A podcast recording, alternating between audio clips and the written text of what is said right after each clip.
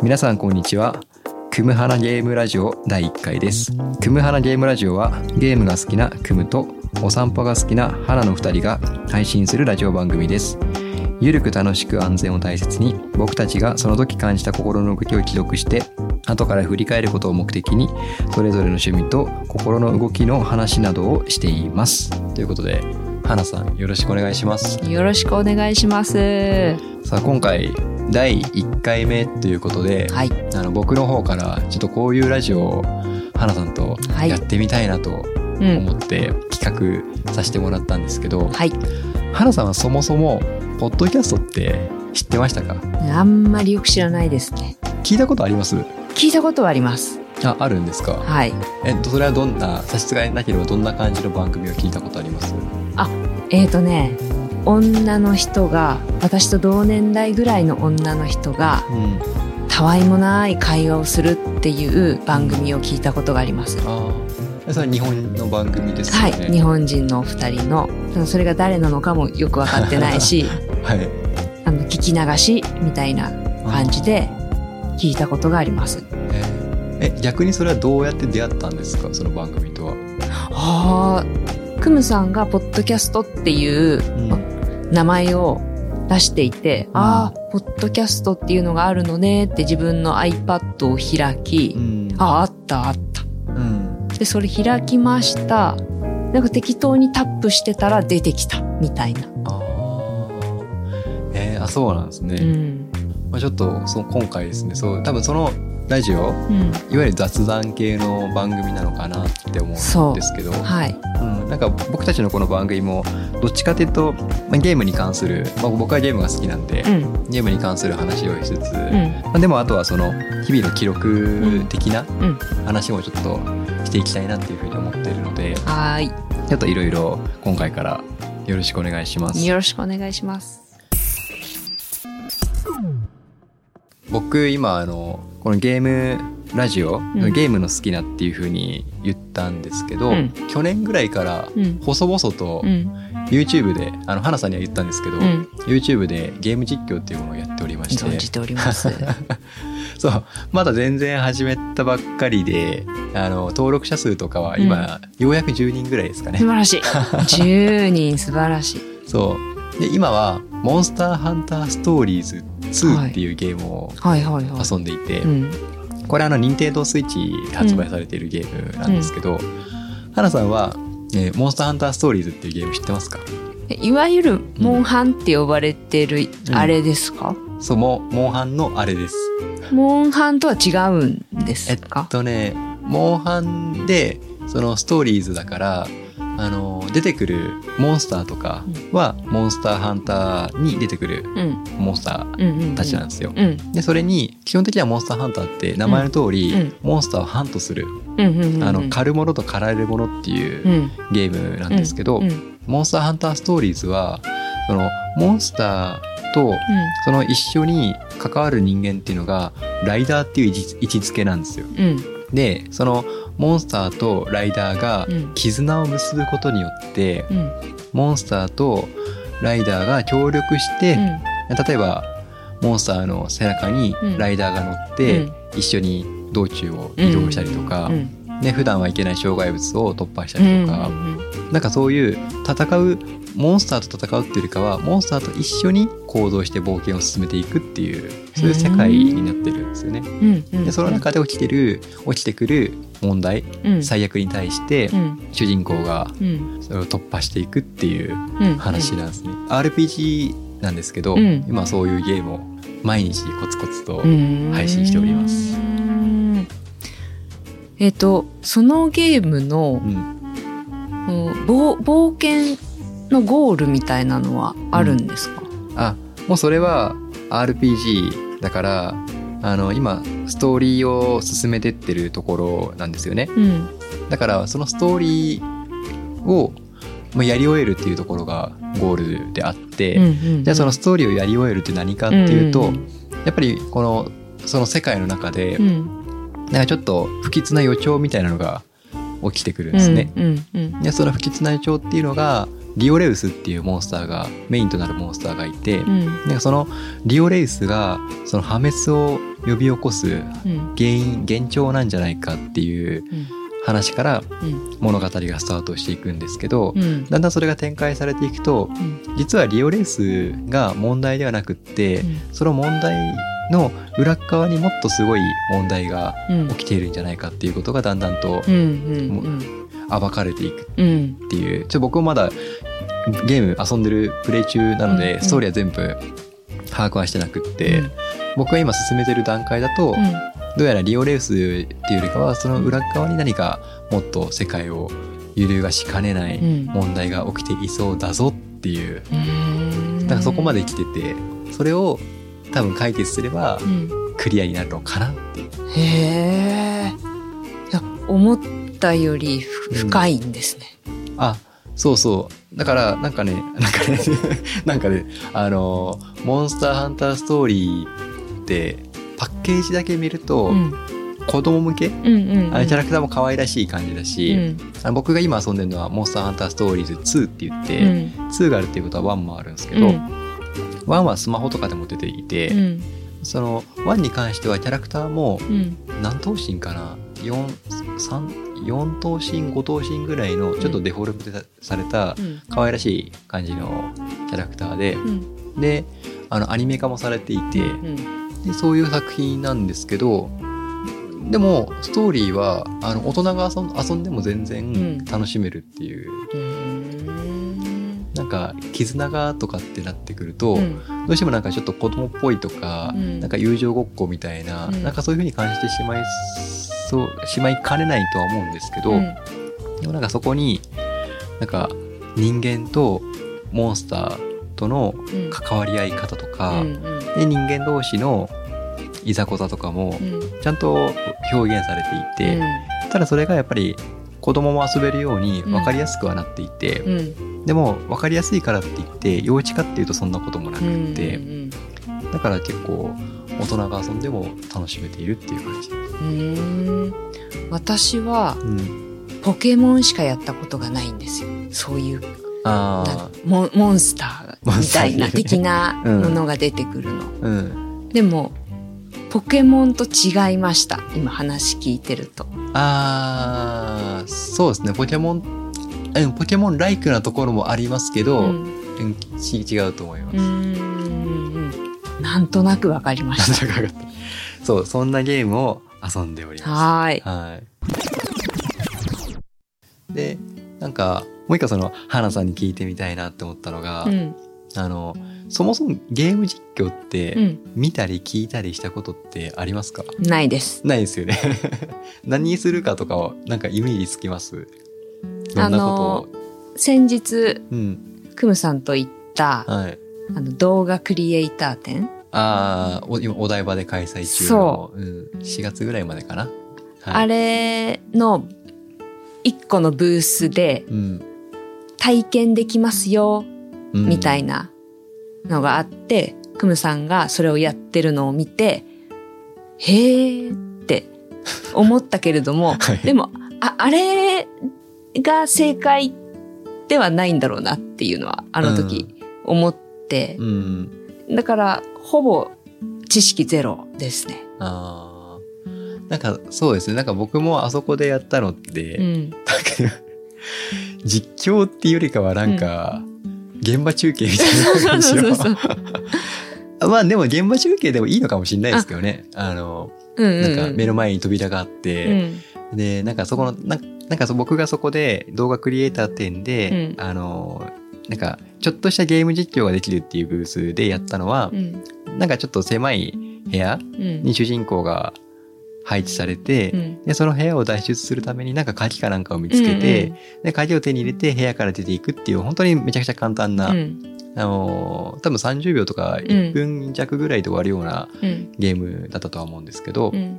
なんかそれで、なんかあれ、こう鍵がどこにあるんだろうなとか、うんここじゃないな、ああじゃないな、うんこうじゃないなみたいなことを多分僕はブツブツ言ってて、それ多分それ見て、な んそうそう。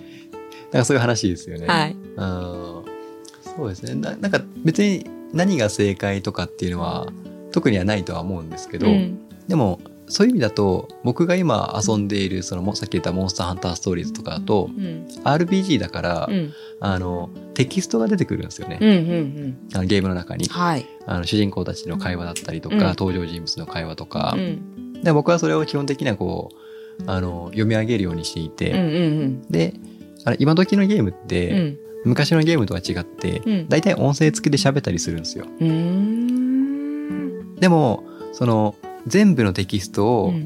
声優さんが全部読み上げるっていうわけではなくって、あのフルボイスではなくっうんうて、ん。あの大体ムービーとかうん。物語のポイントポイントではうん。ボイスが入ってるけど、はい。なんかそれ以外の場面はテキストだけが流れていくはっていう、い。はい。なんかそういう感じだからあの僕がやるのは、うんそのテキストだけの部分は僕が自分でうん読み上げて、うん。ムービーとかの時は黙ってそのムービーを聞くみたいな。うー。んでそれ以外であの例えばボスキャラ的なのとモンスターと戦う時とかは、なんか自分の思考を喋ってますね。うんうんうんうん。なんか今回の敵はこういう敵だから、うん。そのモンスターハンターストーリーズの中のうん。要素として、うん。じゃんけんみたいな要素があるんですよ。うん。あのそれぞれのモンスターにうん。パワーとスピードとテクニックっていううん。3つの要素が得意分野があって、うん。でスピードはテクニックに強くって、テクニックはスピードに強くって、スピードはパワーに強いっていう、うん。まあ三すくみ傾向っていうのがあって、うん。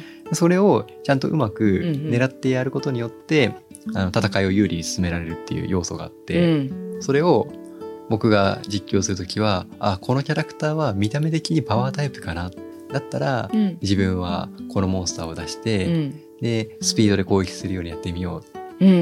で実際やってみて、ううんまくいったらうまくいったで OK だし、うん。あうまくいかなかったらあ違ったちょっとじゃあ別な相性のいいモンスターを出そうかみたいな,、うん。なんかっていうのを普通にうん。一人でゲームで遊ぶだけだとうん。一人で黙々頭の中にうんあるだけの状態。うん。別にいちいち口には出さないけど、うんうん。ゲーム実況だとそれをあえてうん。口に出してうん。ゲームをしている感じがしますね。それ黙々とやるのとうん。声に出してやるのとでうん。プレイのやり仕方うん。技の繰り出し方みたいなのがうん。変わるんですか？それともそんなに変わらないんですか？そうですね実際にはそんなに変わらないかもしれないですね。ね。そのやってる時には。うんうんただやってる時はそんなに変わらないけど、うんなんか後で自分でそのレコーディングした動画とかをうん編集する時に、うん自分がブツブツ喋ってるのを聞くわけですよ。それ聞くとあなんかこの時自分はこういうことを考えていたんだなってうんいうのをうん客観視できるみたいな。うんうんだからなんていうかなその瞬間はあその頭の中で考えてるだけっていうのはうん。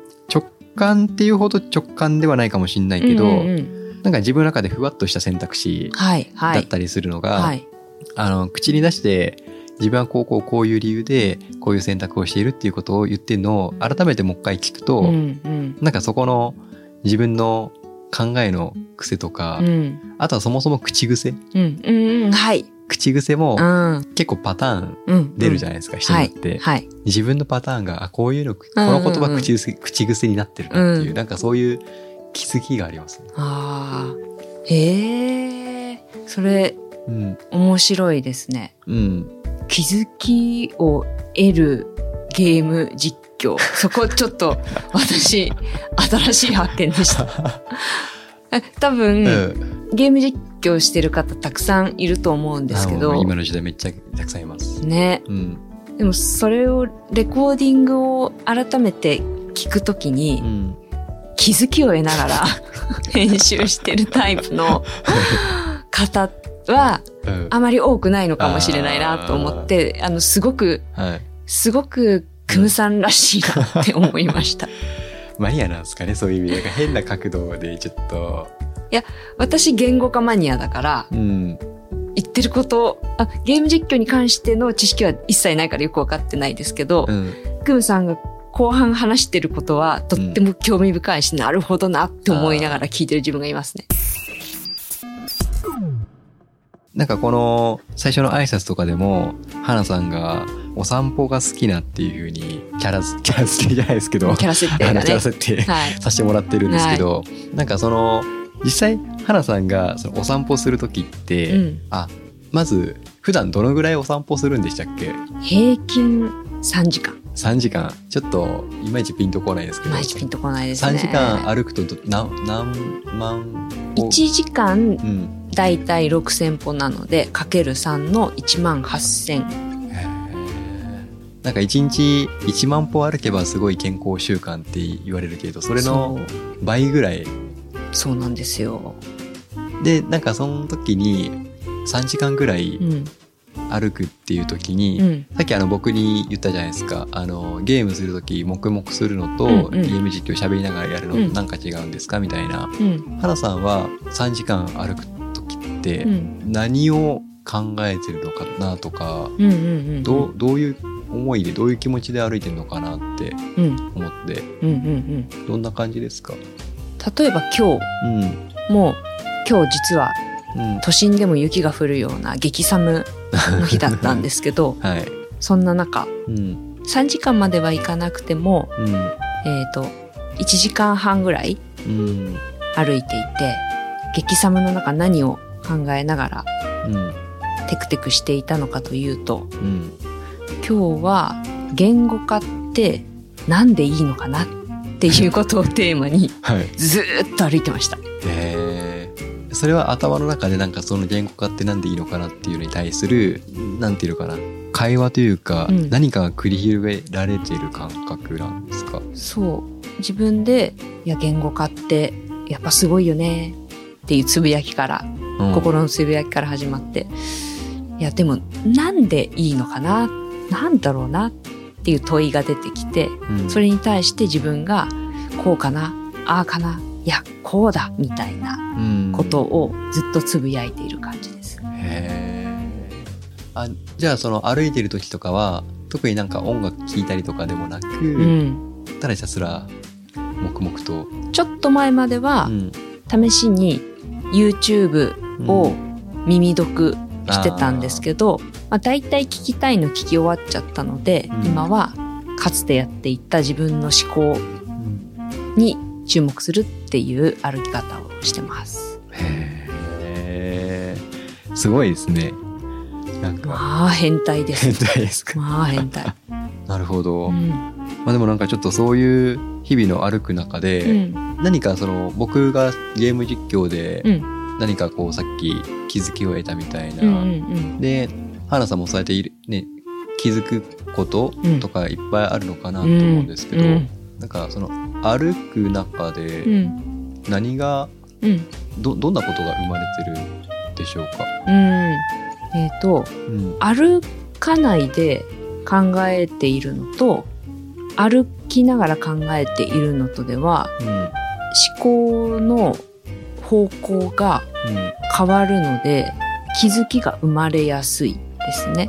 うん。あ思考の方向が変わる、うんうん、簡単に言えばうん。歩かないで考えてるとネガティブになっちゃうけど歩きながら考えているとポジティブまではいかなくてもネガティブにならないっていう利点があります。あー。あなるほど。それは大きいですね、うんなんかこう考え込むと頭も下がってきたりとかなんかこううつむきな姿勢とかにもなってしまいがちだけど、うん。歩くとね文字通り前向いて歩くわけだから、うん。姿勢的にも前向きだし、うん、なんかいい気がします。そういいいいんですよ。まさに。なるほど。はい。ありがとうございます。はい。まあ、ででもそうですね。ちょっと今回うん。このポッドキャストをうん始めるにあたって、はい。改めて、うん。まあ、ちょっとこれからも継続してうん。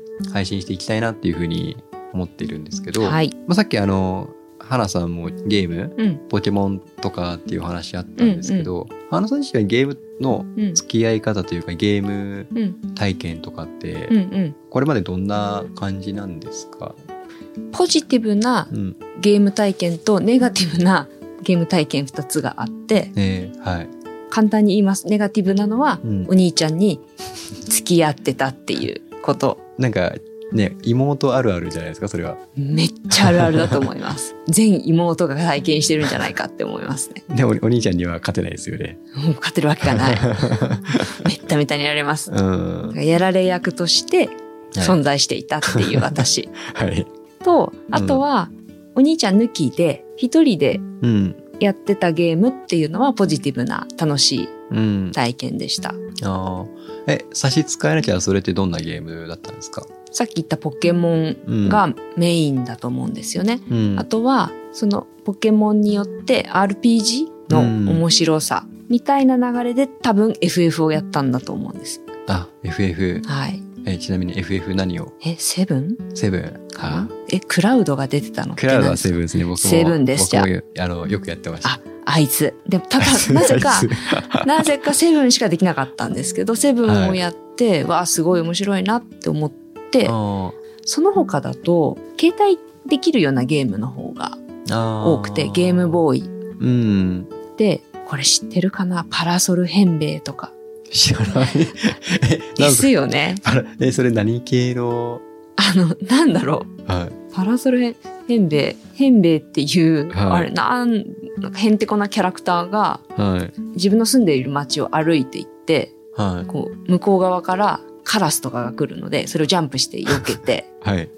で、あとは猫ちゃんとか、野良猫ちゃんとかも前から来るから、それジャンプで避けて、うん。たまにお空に変兵衛が登っていって、はパラソル変兵衛っていうだけあって、パラソルをたまに使ったりして、浮遊するってい。いう。え あ、え、なんか僕結構いろんなゲーム知ってるつもりだったんですけど、なんか僕、パラソル変兵衛知らなかった。まだまだですね。ちょっと。えあの、あの、はいゲームのイメージとしては、スーパーマリオのあああいうタイプ。ああ、いわゆるなんかアクション系,、うん系の、あああいうタイプですね。あの、よジャンプしたり、え、横に進んでいく感じの。そうそう、横に進んでいく感じのあ。いわゆる横スクロール的な。そう。